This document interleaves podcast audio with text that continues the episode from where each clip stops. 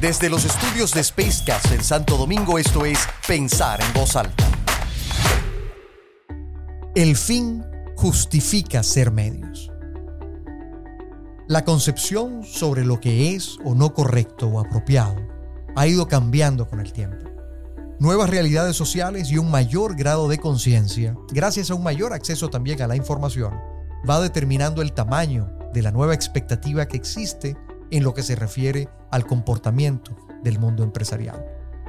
La expectativa social obliga hoy, más que nunca, no solo a preocuparnos por las marcas de aquellos productos que fabrica la empresa, sino a preocuparnos por la marca de la empresa que fabrica los productos. Y esta premisa no es mía, es de hecho de mi socio, Italo Pisolante, a quien se la escuché por primera vez hace ya más de 25 años. Hoy esa frase resuena con mayor fuerza. La exigencia a las empresas ya no es solo producir más y mejor, sino también comunicar más y mejor, con transparencia, veracidad y también con sentido de oportunidad.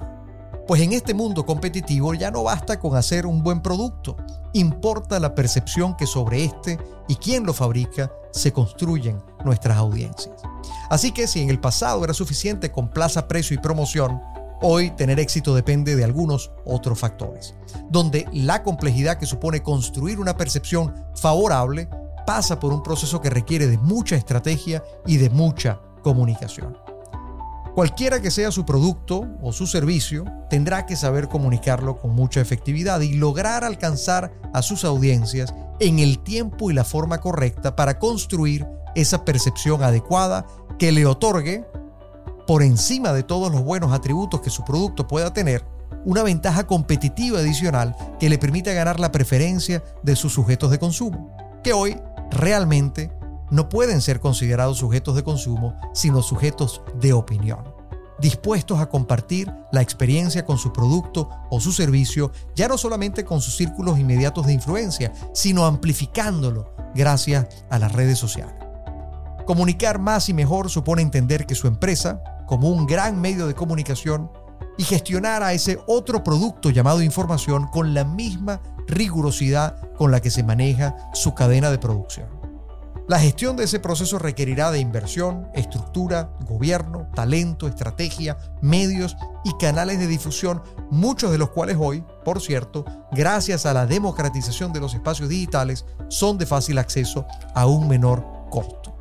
Gracias a las plataformas digitales, hoy cualquiera puede tener su propio periódico, canal de televisión, emisora de radio, a partir de los cuales, con una oferta de contenido adecuada y atractiva, garantía de fiabilidad en la información y segmentación de sus audiencias, puede competir por la atención de sus públicos procurando un vínculo directo con sus usuarios y sus consumidores.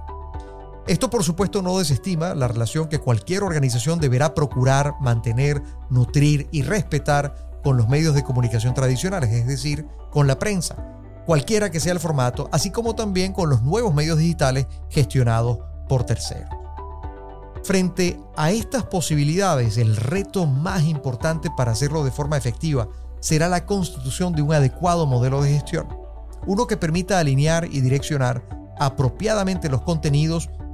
balanceando lo comercial y lo institucional que van a sus distintos públicos, considerando que además de compartir información sobre nuestros productos o servicios, Hoy las empresas fijan posición sobre temas de interés en su sector, abogan por diversas causas, se hacen activistas y comparten ideas y actuaciones que proyectan sus políticas y su identidad.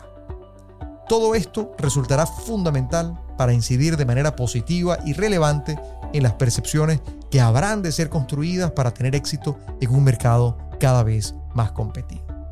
Hoy, a las puertas de un mundo post pandemia, y con grupos de interés más empoderados, conscientes y sobre todo más sensibles, donde se aspira a que el rol de las empresas sea el de participar activamente en la resolución de aquellos asuntos críticos y apremiantes que tenemos como sociedad,